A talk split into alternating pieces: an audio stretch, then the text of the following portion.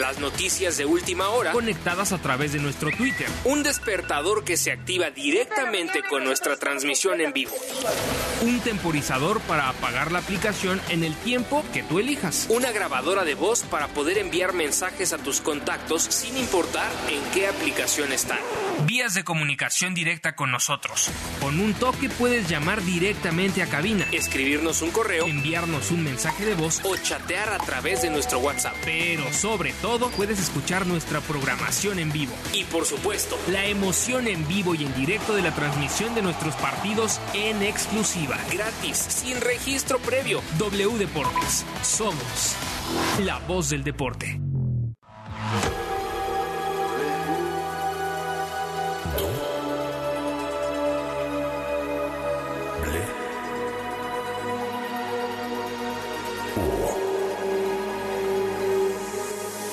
W Radio 96.9. La Alpan 3000, Colonia Espartaco, Coyoacán. Ciudad de México. En W Radio. Lo que tienes que saber. Muy buenas noches al sur de la Ciudad de México, 21 grados centígrados.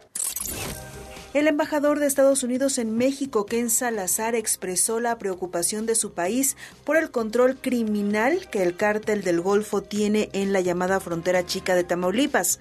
Tras el secuestro de cuatro estadounidenses y el asesinato de dos de ellos, el diplomático señaló que sus alertas de viaje indican que Tamaulipas representa un riesgo por los altos niveles de criminalidad y violencia. Sentimos profundamente los asesinatos de nuestros hermanos ciudadanos de los Estados Unidos en Tamaulipas. También sentimos el dolor por las otras dos víctimas estadounidenses que siguen con vida y también enviamos nuestra condolencia a la familia de la víctima mexicana. Trabajamos con el gobierno de México, sí, para que los responsables sean castigados. Tamaulipas representa un riesgo por los altos niveles de crimen y violencia. Nos preocupa, en especial el control del cartel del Golfo, por ahí, por toda la frontera chica y en otros lugares en Tamaulipas. Este caso señala que es crucial que nuestros gobiernos colaboren. Debemos combatir la impunidad.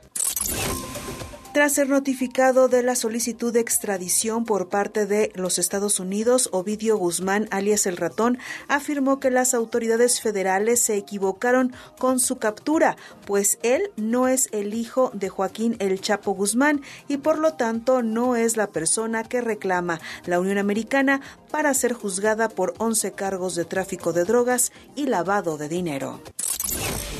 Toma precauciones porque el Servicio Meteorológico Nacional indica que este miércoles 8 de marzo se registrarán temperaturas arriba de los 40 grados en zonas de Michoacán, Guerrero y Morelos.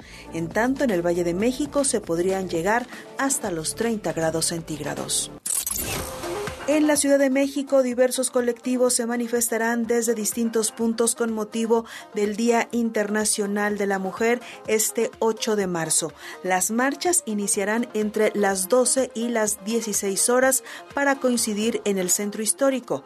El metro informó que hasta el momento la estación Zócalo de la línea 2 será la única que permanecerá cerrada y no brindará servicio este miércoles.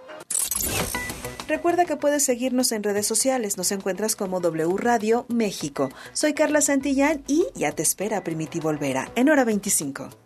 Más información en wradio.com.mx. Lo que tienes que saber. El día tiene una hora más para dar una vuelta al mundo. Hagamos realidad la cuarta transformación de la República. El tener cinco años el mando militar es el que va a terminar determinando quién nos gobernará en los próximos seis años. 60 minutos extras. 60 minutos extras. Para platicar de los temas más importantes. No es una cuestión legal, ¿no? De que sea sancionado quien cargue otro día. Quien se mete con Venezuela se seca. Hora 25. Con Primitivo Olvera. El tema del día, sin lugar a dudas, es lo ocurrido allá en Matamoros, Tamaulipas. Como usted sabe, el viernes pasado, cuatro ciudadanos estadounidenses que se encontraban en la ciudad fronteriza eh, con eh, motivos pues médicos, una mujer y tres hombres. La mujer aparentemente venía a México para realizarse un procedimiento, un procedimiento médico estético, todavía no nos queda muy claro. Bueno, pues ella y sus acompañantes fueron secuestrados el viernes. Finalmente, después de varios días de pesquisas, las autoridades mexicanas pudieron localizarlos, dos de ellos eh, muertos, desafortunadamente, otro de ellos mal herido y ella, y ella con vida. Los cuatro fueron trasladados de inmediato a Estados Unidos y bueno, se ha generado un revuelo con toda justificación por, por tratarse de ciudadanos estadounidenses, por la tensión que se vive en ciertos momentos con México, por las propuestas que han surgido en los últimos eh, días en torno a la seguridad en México, la posibilidad, por ejemplo, de que soldados estadounidenses estén en, nuestros, en nuestro país para, pues para combatir a los cárteles del narcotráfico, en fin, tiene un trasfondo este hecho muy lamentable, este hecho terrible que sucede en Matamoros, en donde también hay que tocar el tema. Se trata de una ciudad en donde persiste la violencia. Para hablar de todos estos factores, está en la línea telefónica Eduardo Guerrero. Eduardo Guerrero es experto en eh, seguridad, en temas de seguridad, director de la consultoría Lantia y como siempre lo saludo con mucho gusto. Eduardo, ¿cómo estás? Buenas noches. ¿Qué tal, Primitivo? Un gusto saludarte a ti y a tu audiencia. Oye, Eduardo, ¿cómo, cómo evaluar el efecto de este, eh, pues, de este secuestro, de la muerte o el asesinato de dos personas eh, y, bueno, cómo enmarcarlo, uno, en el ambiente que se vive en Matamoros y dos, en la relación de repente tensa con Estados Unidos. Claro, mira, si quieres voy a empezar por lo que sucedió en Matamoros, me ha llegado información muy puntual y eh, luego si quieres reflexionamos sobre la parte del impacto en la relación bilateral. Perfecto. Eh, mira, eh, lo que parece que sucedió fue que desde la semana pasada empezaron a haber anuncios en Matamoros a través de mandas en donde un grupo criminal muy importante que se llaman los escorpiones anunció que no iba a permitir que otras organizaciones criminales estuvieran vendiendo fentanilo y, metanfetaminas, un poco abrogándose esta organización con la facultad, digamos, o poder de ser el, el único vendedor de este tipo de drogas y advirtió que tomaría medidas eh, violentas contra aquellos que se atrevieran, digamos, a no obedecer eh, su comunicado, ¿no? Entonces, empezaron a registrarse varios enfrentamientos entre, por un lado, los escorpiones, que es ahora la organización dominante ahí en Matamoros, y otras dos organizaciones que se llaman los Rojos y los Metros. Esta última, los Metros, está vinculada con Cártel Jalisco Nueva Generación, y empezaron a tener confrontaciones las tres contra una organización que antes era la predominante, que se llaman los Ciclones. Entonces, eh, eh, al parecer, después, eh, digamos, en, el, en la dinámica de estas confrontaciones, los escorpiones pusieron una especie de retén en, en una vía de comunicación donde los norteamericanos, los estadounidenses, iban circulando, al parecer iban a exceso de velocidad. al parecer, entonces los eh, escorpiones, algunos de sus sicarios le pusieron alto a los estadounidenses. Ellos no obedecieron esta señal, se pasaron y entonces el vehículo fue rafagueado por estos sicarios, muriendo dos, hiriendo a otro y otro quedando vivo, ¿no? Eh, los subieron, como ya vimos en el video, los subieron a la batea de una camioneta y se los llevaron. Y hasta hoy en la mañana aparecieron en un ejido eh, donde fueron transportados, eh, parece que en la madrugada. Eh, estas personas, Primitivo, iban a ver al doctor Roberto Chávez, un cirujano que hace, entre otras intervenciones estéticas, la abdomenoplastía sí. era a una de las eh, personas, a una mujer, eh, Sabatia eh, es su nombre, en, eh, eh, parece que durante el fin de semana y le iban acompañando tres amigos, ¿no? Entonces, eh, tuvieron, digamos, en resumidas cuentas, mm, hubo la mala suerte de que estos estadounidenses estaban en el lugar incorrecto, en el momento incorrecto, justamente cuando se desata la confrontación entre estas organizaciones criminales. Y para acabarla de amolar, eh, no se asustan, me imagino, y no obedecen este, el alto que le ponen los criminales, ¿no? Eh, posiblemente pensaron que, eh, que los iban a asaltar, ellos parece que llevaban en efectivo el, dinero, pensaron que les iban a, a, robar su dinero, ¿no? Entonces, esto digamos para resumir esta primera parte de cuáles fueron los hechos la información que tenemos hasta ahorita, ¿no? Eh, parte de lo que te he dicho son eh, fuentes que yo tengo eh, en Tamaulipas ligadas con el sector seguridad, ¿no? Y, que corresponden a, la versión de la confusión que hoy manejaron en, al mediodía tanto el gobernador del estado de Tamaulipas, Américo Villarreal, como la secretaria de Seguridad Pública Federal, Rosa Isela Rodríguez, y varios funcionarios del, del, gabinete, del gabinete de seguridad. Es tremendo lo que dices, Eduardo, primero por, por el hecho mismo, pero luego por esta narrativa en donde se menciona, es que ellos no sabían, ellos pensaban que iba a ser un secuestro, lo que te refleja que, que cómo se ha hecho eh, cotidiana, ¿no? Y cómo se ha naturalizado de alguna manera o en alguna medida la violencia en Matamoros. Es, es tremendo. Sí, fíjate que Matamoros, eh, la violencia en general en Tamaulipas, en lugares como Nuevo Laredo, como Matamoros y otros municipios, es lo que le llamamos episódica. Es decir, se da de manera eh, por momentos muy intensa y luego desaparece por completo porque está muy ligada, primitivo, con enfrentamientos. No es una violencia como la que vemos, por ejemplo, en Ciudad Juárez o en Tijuana, en donde son es una violencia de carácter crónico, donde todos los días, digamos, se dan escaramuzas ahí de pandillas o de células que se enfrentan eh, 10, 20 minutos y se van. Estas confrontaciones en Tamaulipas, desde que estaban ahí los Zetas y el cártel del Golfo, son enfrentamientos que pueden durar todo un día, ¿no? Y en donde los saldos, el saldo de muertos es muy alto, ¿no?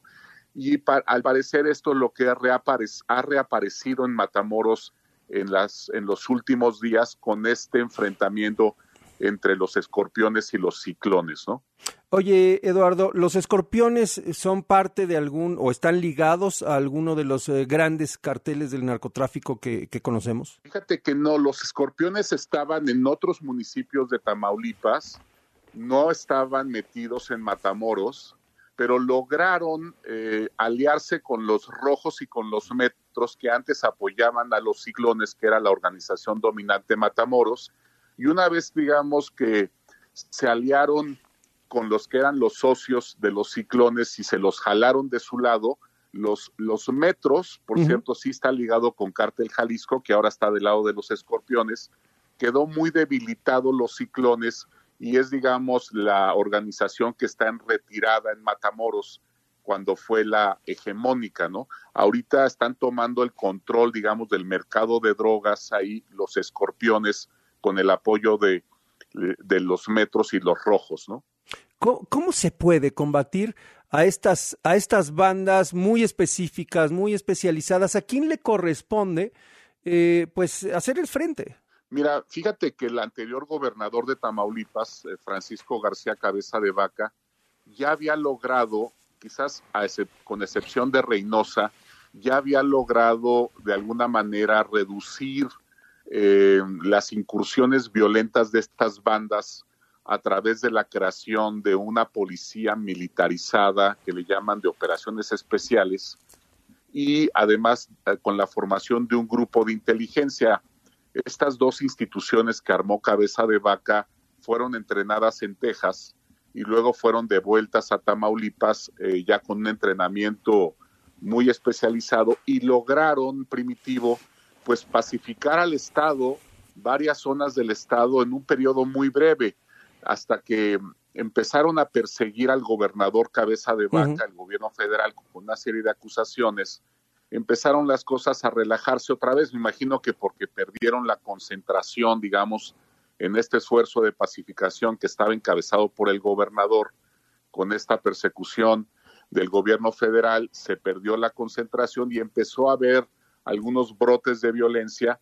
Y ahora que vino el relevo del gobierno y que llegó Américo Villarreal, siento como que se rompió, digamos, la disciplina eh, que se estaba logrando al interior de la policía estatal y que estaba dando tan buenos resultados. Siento que ahora se están descuidando varios municipios, entre ellos Matamoros, y eso está siendo aprovechado por los grupos criminales que siguen siendo muy potentes y muy violentos, porque todos ellos, como recordaremos, son decisiones de lo que fueron Golfo y Zetas, ¿no? Claro. Claro que, que fueron bandas, sobre todo los Zetas, era, era prácticamente un ejército integrados por eh, pues desertores de fuerzas de élite del ejército mexicano. Totalmente, totalmente. oye, Américo Villarreal, ¿ha planteado alguna estrategia o, cómo podríamos entender eh, la forma en que el gobernador de reciente ascenso al poder está percibiendo y está tratando de combatir la violencia? Mira, hasta donde recuerdo, Primitivo, eh, el nuevo gobernador eh, se comprometió a conservar y a mejorar esta, perdón, este grupo de operaciones especiales y este grupo de inteligencia, sí externó algunas preocupaciones por el tema de derechos humanos, ¿no? Cuando tú creas este tipo de fuerzas especiales se pueden dar eventos de violaciones a los derechos humanos, pues parece que iba a fortalecer justamente este aspecto de la actuación de esta nueva policía, pero en ningún momento dijo que la fuera a desarticular o que la fuera a suprimir, ¿no? Eh, sería un gran desperdicio y un gran error porque esta policía ha dado buenos resultados ya y además pues le costó em, grandes recursos al Estado, ¿no? Este fue un trabajo que se hizo, como te decía, con el gobierno de Texas, ¿no? Correcto. Eh, y ahora que hablas del gobierno de Texas, justamente hablemos del otro tema que habíamos planteado al principio. ¿Qué, ¿Qué, representa este asesinato de dos personas, este secuestro, en cuanto a la colaboración, la relación o la tensión con Estados Unidos? ¿En dónde debemos ubicarnos, Eduardo? Y fíjate que esto es así como la cereza del pastel, eh, de un pastel envenenado, mi estimado primitivo, porque justamente en las últimas semanas derivado de varios pronunciamientos de legisladores, tanto republicanos como demócratas, y de la iniciativa incluso que han puesto ya sobre la mesa algunos legisladores en términos de eh, incursionar en territorio mexicano para combatir a los cárteles, eh, ha habido varias declaraciones sumamente directas, eh, y duras em, sobre la mala actuación o la estrategia fallida del gobierno federal para domesticar, digamos, controlar a estos cárteles. Y además, sobre todo, que es lo que más les interesa a los estadounidenses, el tema de que no se ha podido detener el flujo de fentanilo, sobre todo, y de metanfetaminas también, que está generando una miles y miles de muertos en Estados Unidos por sobredosis, ¿no? Solo para poner el número en la mesa, primitivo. El año pasado murieron en Estados Unidos 110 mil ciudadanos norteamericanos por sobredosis de opioides y de esos 110 mil, 70 mil fueron por fentanilo y el 95% del fentanilo que se encuentra Estados Unidos parece que pasa por el, eh, la frontera con México, o sea, proviene de organizaciones criminales mexicanas. Entonces, estos hechos primitivos han puesto a México pues en el centro, digamos, de la, de la atención y de la preocupación del gobierno de Estados Unidos, incluido el Congreso, y, y hay una gran alarma porque sí está expandiéndose a una velocidad tremenda esta epidemia, digamos, de fentanilo. Y entonces, justo este asesinato de unos ciudadanos estadounidenses llega en un momento en donde ya hay una gran tensión, hay una gran presión del Congreso, por ejemplo, para agencias como la DEA y el FBI, para que sean más agresivas y más duras en su trabajo eh, con México para lograr debilitar la exportación de estas drogas tan potentes y tan letales. Y yo no dudo que pues en este resto de lo que le falta a la administración de López Obrador, ahora sí que nos vayan a hacer mano de puerquito para que se tomen medidas inéditas de combate contra estas organizaciones, sobre todo Cártel Jalisco y Sinaloa, que son los principales exportadores de fentanilo a Estados Unidos. Bueno, ahí está la iniciativa de Dan Crenshaw, ¿no? El, congresista tejano, que dice que tiene que activarse al gobierno, al, ejército estadounidense para que combata en México a los cárteles. Es, es tremenda la presión. Así es, y hace que será unos 10 días más o menos, primitivo, hubo una reunión tremenda, eh, el Comité de Relaciones Exteriores, eh, liderado por Menéndez, un, cubano americano, eh, con varios jefes de agencias antinarcóticos, incluida la DEA, tuvieron una reunión en donde se habló con una dureza tremenda sobre el uh, mal eh, los legisladores medio acusaron a las agencias de no ser eficaces, digamos, en ejercer la debida presión al gobierno de México para que actúe con más eficacia contra los cárteles y también le mandaron mensajes muy duros a, la presente administración sobre su renuencia, digamos, a enfrentar eh, y, y, tener una estrategia efectiva para neutralizar a las organizaciones criminales de México. Eh, Eduardo, ¿hasta dónde va a llegar primero la colaboración entre ambos países para resolver este caso específico y qué podemos esperar en torno a las presiones, las demandas y el posible incremento de actividad de, las agencias estadounidenses en nuestro país?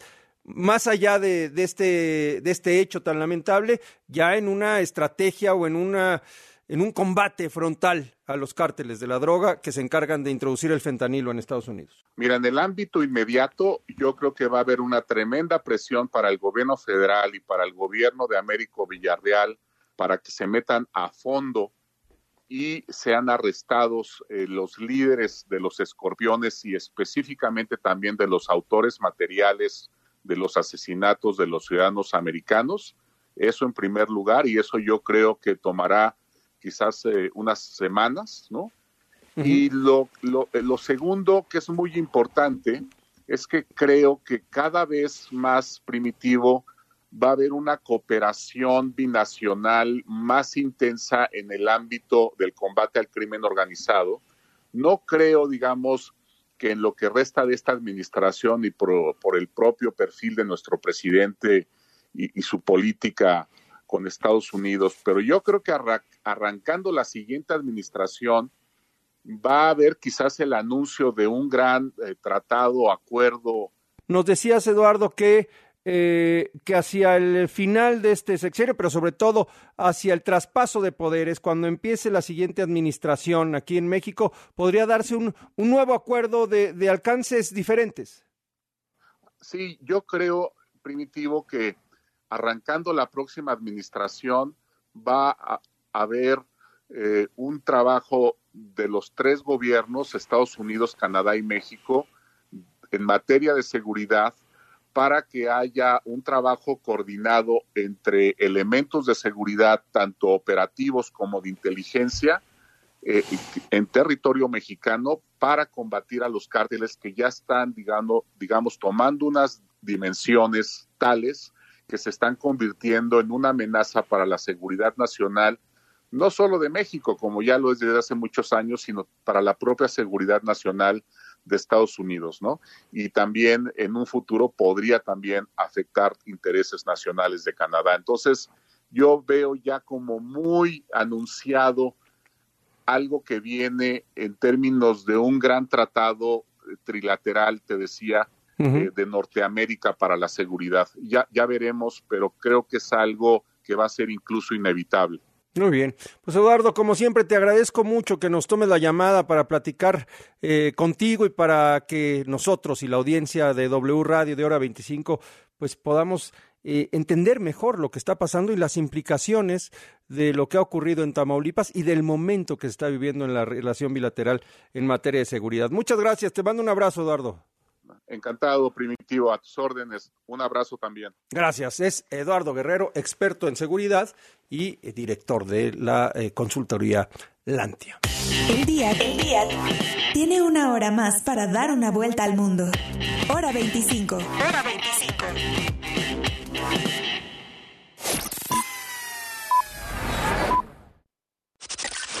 Mujeres. Do. Le. U. Mujeres. Rompe estereotipos, rompe todo. Porque me reinvento. Soy la mujer que elijo ser. Doble U. Todo lo que hacemos tiene un porqué que hace posible lo imposible. W Radio. Una estación de Radiopolis. Que el saber sirva al campo. El Centro de Estudios para el Desarrollo Rural Sustentable y la Soberanía Alimentaria de la Cámara de Diputados te invita a participar en la séptima edición del Premio Nacional Diputado Francisco J. Mújica. Los tres primeros lugares obtendrán un premio en efectivo y la publicación digital de su trabajo. Consulta las bases en www.cedersa.gov.mx. Fecha límite 30 de junio de 2023. Cámara de Diputados. Legislatura de la Paridad, la Inclusión y la Diversidad. Saca, saca, saca. Ya entrados en la diversión, no falta quien saque. Pero la verdad, los inhalantes lo único que sacan es un daño cerebral irreversible, alucinaciones y desorientación. Es más grande el sufrimiento que causa su consumo que el dolor que lleva a inhalar un solvente. No te arriesgues. Si necesitas ayuda, llama a la línea de la vida 800-911-2000. Secretaría de Gobernación, Gobierno de México. Dinero y economía. Economía. En pocas palabras, Finanzas W. Con Roberto Aguilar. Uno de los participantes cruciales del sistema financiero del país son las sociedades de información crediticia, empresas autorizadas por la Secretaría de Hacienda y bajo la vigilancia de la Comisión Nacional Bancaria y de Valores para la recopilación, manejo y entrega o envío de información relativa al historial de crédito de personas físicas y morales, es decir, de empresas. Dicho historial no, no es una lista negra y tampoco es una mala señal que te encuentres en estos registros porque más bien es la evidencia de tu comportamiento en el tiempo del manejo de tus créditos, no solo con los bancos o entidades financieras, sino también con cadenas comerciales, proveedores de servicios como televisión, telefonía o muchos otros. Se alimenta con la información que las instituciones financieras o empresas reportan mensualmente, que resume la forma en que cumples con tus compromisos, si eres puntual o presentas retrasos. Si tu historial de crédito es bueno, tendrás acceso a más opciones de financiamiento, o de lo contrario, las ofertas se limitarán irremediablemente, porque los otorgantes de crédito están obligados a revisar dicho documento para decidir si te prestan o no y bajo qué condiciones. Así es que la mejor recomendación es que cuides tu historial con el pago en tiempo y forma de tus adeudos, lo que además te ahorrará comisiones innecesarias. Actualmente en México son tres las sociedades autorizadas, TransUnión y Don Bradstreet, que operan conjuntamente con el nombre comercial de Buro de Crédito y también Círculo de Crédito. La economía de manera sencilla. El dinero y tu bolsillo, explicado por Roberto Aguilar. De Película W. El programa de cine de W Radio. Al otro lado de esta puerta se encuentra la tumba de la princesa Nefer. Siempre debe haber una opción para los niños y esta se llama Las momias y el anillo perdido. No te pierdas las divertidas aventuras de tres momias que viven en una ciudad subterránea y secreta del antiguo Egipto. Son una princesa, un jinete y su hermano pequeño y un simpático bebé cocodrilo de mascota. Ahora imagínatelas en el Londres actual. Sin duda, Las momias y el anillo perdido tiene todo para entretener a los niños en Cinemex. Por Amón, nunca había visto nada igual. De Película W. Con Gavica Y Leo Luna. Viernes, 8 de la noche. Sábado, 2 de la tarde. El programa de cine De W Radio. De Película W. Hace más de 20 años, la demanda de la ciudadanía por conocer las acciones del gobierno y participar en los asuntos públicos dio origen a una institución del Estado mexicano al servicio de todas y todos. El INAI. Un organismo constitucional autónomo que garantiza tus derechos, acceso a la información y de protección de datos personales de manera imparcial. Un aliado de la sociedad que rinde cuentas. La transparencia fortalece la democracia. Informe de labores 2022. Consúltalo en www.inai.org.mx. Mujeres. Do. Le. U. Mujeres. Rompe estereotipos, rompe todo. Porque me reinvento. Soy la mujer que elijo ser. Doble. U. Todo lo que hacemos tiene un porqué que hace posible lo imposible. W Radio. Una estación de Radiopolis.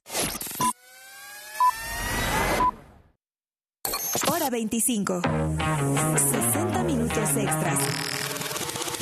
Para platicar de los temas más importantes.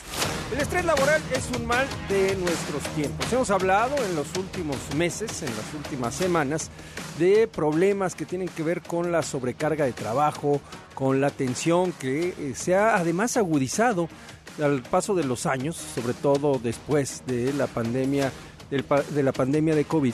Y en México, en México esta manifestación física de la presión, del cansancio, de las largas horas de trabajo, de la tensión que hay en nuestros eh, lugares en donde solemos eh, laborar, bueno, pues en México es un problema grave. El 75, nada más, hay un dato interesantísimo, el 75% de los mexicanos padece fatiga por estrés laboral. ¿De qué tamaño es el problema? ¿Cómo se manifiesta? ¿Cómo se soluciona? Bueno, vamos a hablar del tema con Fernando Ansúrez. Fernando es eh, el encargado, el jefe de la compañía Exma Global, una, una plataforma que está dedicada justamente a combatir este tipo de, de cuestiones, como el estrés laboral aquí en México. Fernando, ¿cómo estás? Buenas noches. Muy buenas noches, qué gusto saludarlos a ti y al auditorio. Y sí, un número que preocupa, que 7.5 de cada 10 mexicanos tienen algún tipo de estrés laboral. Y ahora que empecemos a conversar, te va a llamar la atención muchas de las causas que lo generan. Oye, a ver, ¿por qué, ¿por qué se da el estrés laboral? Y la otra pregunta, no sé si empezar, no sé por cuál empezar, eh, Fernando, pero tengo la impresión, porque además así nos lo han señalado algunos, eh, algunos especialistas, que este padecimiento se ha agudizado en los últimos años. ¿Es correcto? Es correcto, y es correcto porque empiezan a surgir muchísimas preguntas a raíz del COVID-19 que bien mencionabas. Y te voy a dar la primera causa desde un estudio que hemos hecho nosotros. Seis de cada diez personas no aman lo que hacen, no les gusta lo que hacen, no les gusta su trabajo. Y si a alguien no le gusta lo que hace, pues definitivamente lo va a reflejar en, en un estrés. Lo va a, va a ser una va a ser un reflejo o lo, o lo- va a ser pal- palpable hacia el exterior. Y, y seis de cada diez personas no aman lo que hacen, no les gusta, no trabajan en lo que deben de trabajar y lo hacen porque pues hay que pagar cuentas, porque hay que sacar la vida adelante, no necesariamente porque es lo que hayan deseado hacer realmente por principio. Y eso debe sumarse que en México es uno de los lugares donde más se trabaja, ¿no? Donde más horas se trabaja, aunque eso no represente un, eh, un síntoma de, productividad. Yo he trabajado en prácticamente toda Latinoamérica, eh, conozco toda Latinoamérica, viajo todo el año por Latinoamérica y te puedo comprobar que efectivamente el mexicano trabaja muchísimas horas y trabajar muchas horas en algo que no te guste le pega al cerebro, definitivamente le pega al cerebro. Y lo peor es que te cuestionas eh, eh, muchas ocasiones, constantemente te haces la pregunta, ¿y qué hago yo aquí? Bueno, pues trabajando porque tengo que sacar la vida adelante y eso enferma. ¿Cómo, ¿Cómo se manifiesta esta, esta enfermedad al final de cuentas? ¿En qué se refleja? ¿En, en cansancio físico? ¿En malas relaciones? Porque de repente no es- estamos todo el día con, con tensión. ¿Se refleja en, en, eh, nuestros vínculos con la familia, con los amigos? ¿Cómo podemos identificar eh, los efectos de este estrés laboral? en todos los anteriores, pero voy a comenzar por un por uno que seguramente eh, se les va a antojar a todos por la hora. Comemos más, nos da mucha hambre, comemos mucha porquería, comemos mal, comemos paquetes, comemos comida que no es sana. Y, y hay una máxima que, que llevo estudiando mucho con, con parte de los profesores eh, que tenemos en EXMA alrededor del tema, y es que si tú comes mal, tu cerebro piensa mal. Luego entonces tu estómago trabaja mal y como ahí tenemos otro cerebro, te regresa un pensamiento malo. Fíjate ese círculo vicioso, tenso y feo. Como mal porque tengo estrés, porque tengo ansiedad. La ansiedad me hace comer. A algunos los hace comer, a muchos los hace comer. Y entonces, como como cualquier cosa, lo, lo más rápido para seguir trabajando, me hace daño al sistema digestivo. Uno de los principales países que tiene cáncer dentro del sistema digestivo es México, úlceras y todos los temas que tienen que ver con enfermedades crónicas del aparato digestivo tiene que ver con esta mala alimentación. Oye, eso es terrible, pero además refleja el descuido que tenemos de nuestro propio ser, de nuestro propio cuerpo, eh, por ocuparnos demasiado de lo que estamos haciendo para sobrevivir. Es, es, es una paradoja. Pero ahí te va lo peor. Es que si nos ocupáramos de nosotros mismos, nos tenemos miedo a nosotros porque ahora que estamos nosotros organizando un, pequeño evento que se llama Exma Holistic, el, el claim es trabaja en ti. Trabajar en ti es lo más difícil que existe, porque si te quitaras un día el trabajo, tuvieras un día de vacaciones, no te molestara tu familia y te pusieras a hablar contigo de, bueno, ¿y qué sigue? ¿Cuál es el reto que te vas a poner para, para corregir cosas que tú puedes corregir? Tus horas de sueño, las horas de consumo en redes sociales que tenemos que no necesitamos, la falta de ponernos un objetivo para mejorar nuestra salud o para manejar un tema personal, una meta de desarrollo personal, trabajar en nosotros es una meta que como nos cuesta tanto trabajo enfrentarnos a nuestros miedos y a nosotros mismos, preferimos echarle la culpa al trabajo. Y entonces nuestra justificación viene de ahí. Eh, y como bien decías, tenemos problemas con la alimentación, tenemos problemas con las relaciones, porque si yo no tengo capacidad de tolerancia por el estrés que manejo, por mis propios pensamientos, que no necesariamente sé de dónde vienen, lo voy a reflejar en culpar a alguien más. ¿Y a quién culpo? A mi entorno, a mis amigos, a mi jefe, que es un, no voy a decir palabras feas al aire, o, o a mi familia. Cuando en realidad a quien se debe responsabilizar, porque también el tema de culpar ya refleja otro, otro nivel, ¿no? De, eh, de falta de solución de un problema, a quien se debe eh, responsabilizar es a uno mismo. Pero eso no está fácil, o sea, cuando te enfrentas a ti mismo, Fernando, no te puedes engañar. Quizás por eso te da miedo. Cuando te, cuando te enfrentas a ti mismo, entenderías que lo que estás posteando en redes sociales no eres tú. Es un alter ego que estás desarrollando y por eso requieres estar conectado más horas a las redes sociales. Cuando te enfrentas a ti mismo, te das cuenta que está en tus manos comer saludablemente, que bien sabes que deberías de dejar de comer, que sabes qué alimentos te hacen daño, que sabes qué comportamientos adictivos tienes, porque otro tema que en México es cada vez más evidente es el consumo de alcohol. Y el consumo de alcohol combinado con la alimentación produce sobrepeso. Y el sobrepeso se está convirtiendo en un problema endémico gigante en México, gigante. Es un problema de salud que va a generar una bomba atómica en el futuro. Y muchas de esas responsabilidades recaen en cambiar una cosa, tu forma de pensar de ti para ti. ¿Cómo, a ver, cómo, cómo le haces para generar el hábito de pensar en ti? Lo primero es entender que muchos de los miedos o cosas o frustraciones que no has intentado vienen de algún lugar. Normalmente no los heredaron, no los pusieron. Mijito, tú tienes que trabajar porque si no vas a ser pobre mijito, tú tienes que conseguir un trabajo porque para eso te pagamos la universidad, tienes que entrar a trabajar a una oficina, tienes que quitarte el mijito detrás, que normalmente es familiar en una sociedad como México, que tenemos tanto arraigo familiar, y decirle mentalmente a tus papás, papá, te quiero mucho, pero es tiempo de superarme a mí mismo. Y voy a hacer aquello que crea que es lo correcto. Y esa primera decisión es dura, pero es súper importante porque empiezas a hacer lo correcto contigo, empiezas a ser congruente con lo que sientes, piensas y haces. Cuando estás en esa congruencia, te cambia el humor, te cambia el hábito, te, cambian las ganas, la ansiedad de hacer cosas que, no deberías de hacer para concentrarte en aquellas cosas que haciéndolas podrías tener una mejor versión de ti. Ojo, es paulatina y por eso damos algunas recomendaciones como hacer mindfulness cinco minutos al día. Es decir, desconectarte de todo aparato, de todo, excepto que estés escuchando tu programa, por supuesto. Cinco minutos. bueno, pueden escuchar el programa y después desconectarse, o al revés.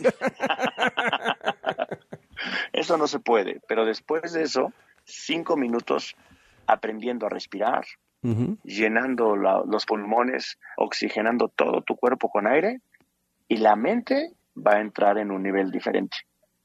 Y después de esos cinco minutos, ponte a hacer una tarea que te gustaría hacer y que siempre has postergado. Puede ser escribir un dibujo, puede ser hacer un cuadro en tu propio cuaderno, puede ser eh, hacer algo divertido, porque a ti te gustaba ser divertido y ahora trabajas en una oficina en la que sientes que no puedes comportarte como es. Puede ser ser un papá menos regañón, puede ser mejor un, ser mejor un, esposo, un mejor esposo, etcétera. Pero tienes que empezar a cambiar algunos hábitos y normalmente tiene que ver con soltar yugos familiares. Los yugos familiares, es decir, esas, esas ataduras que vienen desde, desde la infancia muchas veces y que están tan interiorizadas que ni nos damos cuenta de que las tenemos. Tenemos unas cadenas que simulan lo que le pasa al elefante cuando está en un circo, ¿no? Lo, ¿Con qué está amarrado un elefante en un circo? Con una pequeña estaca que le pusieron de chiquito y que cree que no la puede mover. Oye, ¿se suelen repetir patrones? Es decir, por ejemplo, si, si, si mi padre trabajaba 18 horas diarias, ¿ese ejemplo puede eh, incidir en la forma en que yo veo las cosas?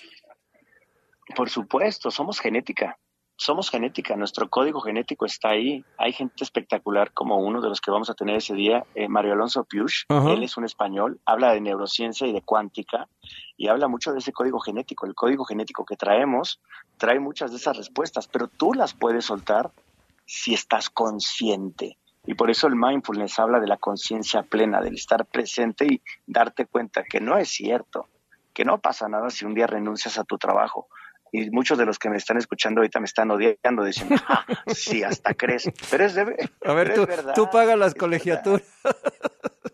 Ajá, ya, ya, te imaginas todo lo que me están diciendo en su mente. Pero yo fui un corporativo que en México con mucho cariño le llamamos Godines. Yo fui un Godín, trabajé 19 años en una compañía, llegué a la dirección general de esa compañía transnacional y en el mejor momento de mi carrera decidí salirme han pasado casi 10 años y hoy soy muy feliz y no soy feliz porque he logrado la, sabes la libertad financiera y vengo aquí a crear un multinivel. No soy feliz porque en el reto de encontrarme todos los días encuentro una mejor versión. Y es eso lo que la vida te pide. Ponte un reto desafíate a ti mismo no te quedes sentado echándote a perder como una planta que lo único que requiere es agua de otro lado Sí, pero no tiene que ser un reto material, eso es lo interesante. No, puede ser cualquier tipo de reto, cualquiera. Tómate un viaje, tómate un año sabático por pueblitos de México que te salga barato. Vete a mochilear, eh, por, otra vez, por lugares que no tienen costo. ¿Sabes qué es lo más bonito de la vida? Que lo más, que, que, que lo que más te llena no necesariamente es lo económico. Lo que te llena son momentos que tú solito te pierdes por no estar consciente o presente. Oye, Fernando, eh, una última pregunta. Eh, este tema, este entendimiento de, lo que hay que hacer, el, eh, practicar, bien es el mindfulness, la, eh, el, reflexionar, el, aislarse un poco simplemente para estar y, con uno mismo y pensar en, en, lo que a uno le afecta y en lo que uno tiene que hacer para, para salir adelante emocionalmente. Es algo que que solo se tiene que concentrar en lo personal o también lo podemos ver a nivel a nivel corporativo, a nivel empresarial. ¿Se puede hacer algo en ese en ese terreno? Por supuesto, acuérdate, hay un libro muy bonito de un autor que se llama Seth Godin, que se llama Tribus. Em, hay otro libro muy, muy bonito que, que escribió Nicolás Christakis, que se llama Influencia Social. Nicolás Christakis. Y los dos libros coinciden en algo. Si tú cambias algo en tu entorno, y modificas tus patrones de comportamiento, la gente te va a ver diferente. Hagan este ejercicio mañana que lleguen a la radiodifusora, mañana temprano. Sonríanle a alguien diferente. Lo primero que va a pensar es que lo estás coqueteando o que estás loco. y no, a ver, yo, te voy a decir, yo, te voy a decir cuál es la experiencia. Eh, cuando tú le sonríes a alguien o le preguntas a alguien, a quien sea, ¿cómo está? Se abre esa persona. Porque posiblemente es el único momento del día en que va a recibir una muestra de afecto o de interés. Y de las dos, fíjate qué bonito lo que acabas de decir. Cambiamos la vida de alguien cuando en un lugar en que nadie nos conoce, en el vagón del metro, subiéndonos a un autobús, conversando con el señor del taxi o entrando a un elevador, un elevador, ¿qué hacemos? Si va lleno, entras y dices, madres, viene como lleno. Bueno, me voy a acomodar en una esquina y volteo para el lugar en el que no me vea nadie. Todos mirando para arriba, ¿no? Eso es algo rarísimo. Todos mirando para arriba para no voltearse a ver. Imagínate que entras tú y les dices a todos, hola señores, ¿cómo están? ¿Cómo les ha ido? Tales. Te ven como un ser raro, hasta que eventualmente se sienten contagiados por tu energía y eventualmente terminarán despidiéndose de ti cuando se bajen en el elevador. Así es. Muy bien, pues Fernando, muchas gracias por estar con nosotros, gracias por platicar y ojalá que esta sea la primera de, de varias charlas que podamos tener más adelante. Qué bonita energía se le siente a los dos. Les mando un fuerte abrazo. Muchísimas gracias por recibirme en este espacio. Gracias, un fuerte abrazo. Es Fernando Ansúrez, CEO de Exma Global, eh, pues una empresa dedicada justamente a atender el tema del agotamiento por estrés laboral. Playlist. Play. Con Juan Manuel Oria. Play.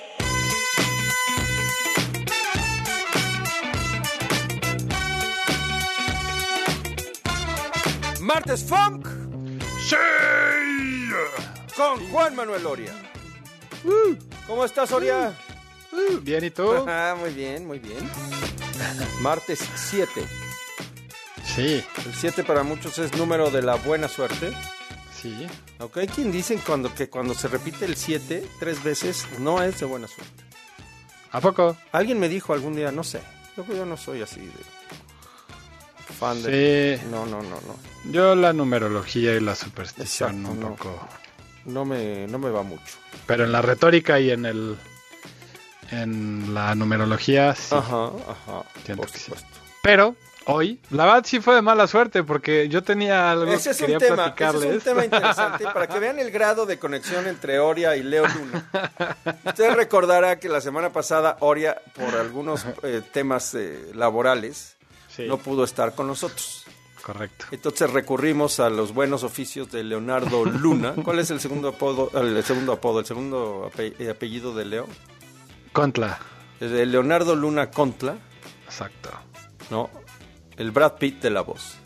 Es Leonardo Bonday. Leonardo Monday. La voz del trueno, como quieran llamar. Exacto. ¿no? Y ahora está in- instituido en el, ¿cómo le podríamos llamar? El, el hombre orquesta de los contenidos digitales. Cuando usted vea las fotos de Leonardo Luna preparándose para grabar,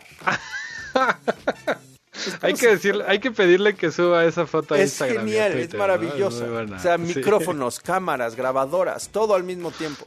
Sí, sí, sí. Ese sí es 360, pero absoluto. ¿Eh? Sí, sí, sí, totalmente. Totalmente. Bueno, el tema era que la semana pasada Leo Luna estuvo aquí eh, en, el, en el martes funk y pues nos puso un- unas bonitas melodías Ajá. de una, de una banda este, de allá de las Islas Británicas que se llama, y ahorita les voy a decir cómo se llama. Tom tengo. Tom Maguire, por supuesto, and the Brussels. on the Brussels. De un, de un álbum titulado Stay Wrath. Y bueno, hoy llega Oria muy contento, muy orondo, muy jocundo. Pues descubrió una buena banda. Ah. Ya hablamos de ello. Pero es que yo, bueno, está bien. Pero tengo un as bajo la manga. Siempre, porque... siempre hay un as bajo Sí, la manga. Exacto, exacto. Entonces, este, no va a ser funk, pero sí va a ser soul. Y Ajá. ya sabemos que funk y soul, pues son hermanitos, ¿no? Son hermanitos muy lindos. Y también es de Reino Unido ella. Entonces, creo que fue mala suerte para mí, buena suerte para ustedes. Porque este el proyecto que les traigo hoy, que salió el año pasado, de hecho, eh, les- creo que les va a gustar mucho. Ella se llama Mika Miller o Micah Miller. Con A. Con A, porque hay por ahí Mika Miller que es con E. Exacto.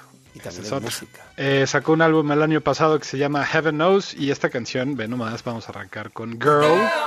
Uf. Rolón.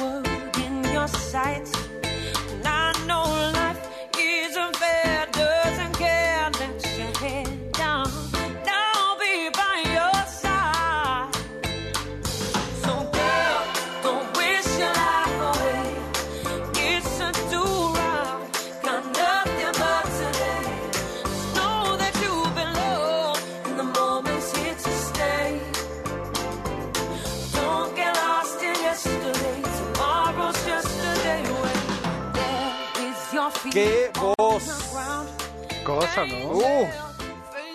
Recuerda un poco a Just Stone. Exacto, justo te iba a decir, pero sabía que lo ibas a decir, entonces no te quemé la nota. Me debes Gracias. una cerveza, Boria. Te debo una. Justo. Te debo varias. Pero, pero- pero hoy, hoy otra más. Y es que cuando la vi, me acordé, la primera imagen que me vino a la mente, se los juro, fue de un autobús urbano de la Ciudad de México que tenía una imagen de Joseph Stone que se va a, se va a presentar aquí en Ciudad de México, ¿no? Sí, caray. Justo. Y no la voy a poder ir a ver. Estoy ¿Por muy qué? triste. Porque te- tengo un viaje de chamba. ¿Cuándo va a estar?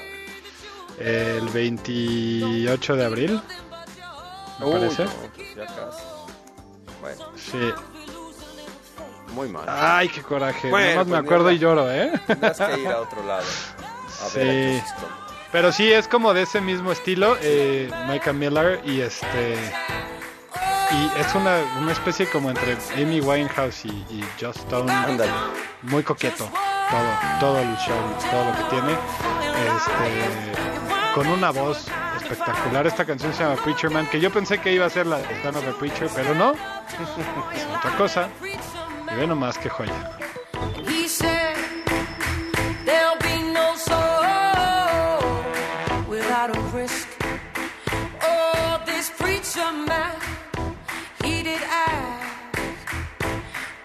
Are you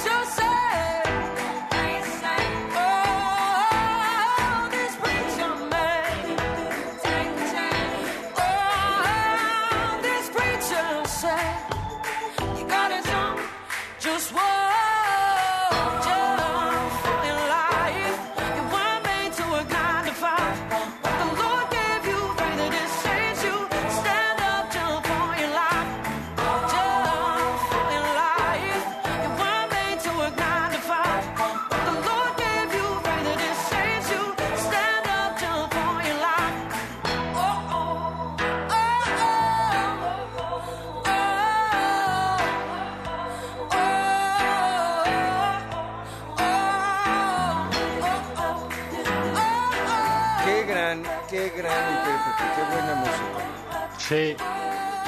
Sí, sí, es increíble. Oye, este, y este, es su álbum debut. Este es álbum debut, es lo que te iba a decir, porque hasta, hasta hace, pues, hasta hace nada, simplemente había navegado por medio de los singles. Exacto. ¿no? Exacto. Exacto. Y por cierto, acaba de sacar un nuevo sencillo. Este, Sí, ¿cómo no? Que no sé si Se lo llama ponemos. A ver, déjame. Es ah, correcto. pues aquí está. ¿Lo tienes ver, ahí? sí, Ahí está. Sí, sí. Este, ve nomás.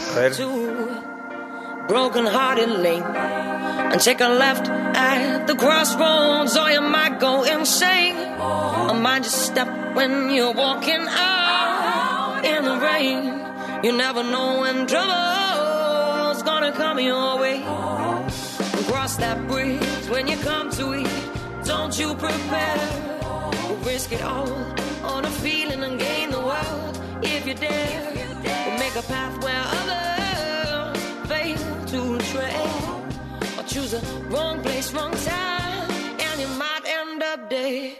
You never know when trouble's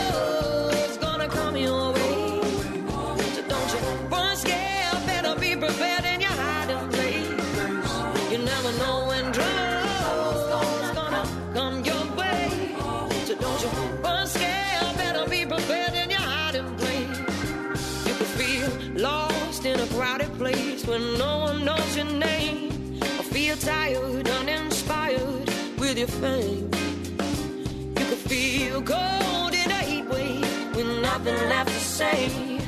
Or wash your face and hands and make new plans for a brighter day you never know when trouble's gonna come your way.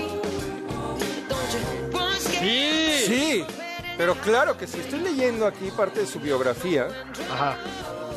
Y, y qué historia tan buena, bueno, tan interesante, tan buena y dura también, porque leo que hace tres años, este, pues primero se le dio COVID, ¿no? Y bueno, el tema del COVID pues fue un problema. Pero luego se fracturó la espalda, estuvo a punto de quedar paralítica de la cintura para abajo y no solo eso. La fractura, la lesión, le afectó los músculos que se utilizan pues, para hablar y para cantar. Entonces no podía ni cantar ni moverse. Y fue así que se dedicó a componer y finalmente, por fortuna para ella y para todos nosotros, pues se recuperó y ahora tenemos esta joya verdadera. Sí que lo es. Sí, sí que lo es. Sí que lo es. Wow. Mika Miller. Búsquenla así. Mika Miller con Mika se escribe con C, Mika y Millar con doble R, ¿no? Muy bien. Correcto. Esto ya ya nos vamos o nos queda Ay, chale. Ya Pues nos ahorita. ¿por qué nos por qué nos metes en bueno, está bien. Es que está Pam en los controles y es la dama de hierro, auténticamente. Bueno, Ah, está perfecto. Gracias. Gracias por meternos en cintura. así es. Esto, esto se llama No Money Nor Faith. Entre paréntesis Freedom. Es del Heaven Knows de Micah Millar. Ah, como bien dices. Y, y por favor disfrútenlo con un whisky. Es martes, se vale. Se vale, martes. se vale, siempre se vale. Martes de whisky. Ya lo vamos a poner así. Marques de whisky. Ya sé sí. quién voy a invitar para que nos patrocine. Exacto. Por lo menos que nos apadrinen. Exacto. Bueno, Sí, sí. vámonos. Venga. Gracias. Soria. A ti. Cuídate mucho. Mañana nos escuchamos. Gracias a ustedes por estar con nosotros. Quédese con Micah Miller y con toda la programación de W Radio. Hasta mañana.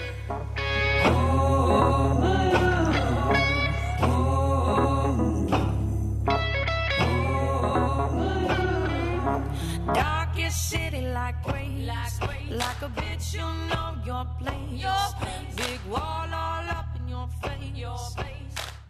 Esto fue Hora 25 con Primitivo Olvera. Terminó el día. Hora 25.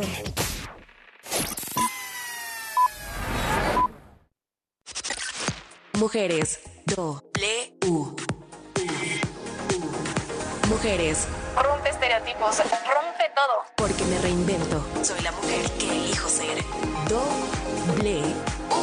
Todo lo que hacemos tiene un porqué que hace posible lo imposible. W Radio. Una estación de Radiopolis. Sears te invita a su pasarela Spring in Fashion 2023. Sigue la transmisión digital este 7 de marzo a las 19 horas por Instagram y TikTok. Sears me entiende. Todo listo para el Festival Vive Latino, que cumple 25 años. Únete a la celebración este 18 y 19 de marzo. Foro Sol. Kinky, Red Hot Chili Peppers, Café Tacuba, The Black Crowes, Plastilina Mosh, UB40, Pesado y muchos más. Adquiere tus boletos en el sistema Ticketmaster o escuchando la programación en vivo de W Radio.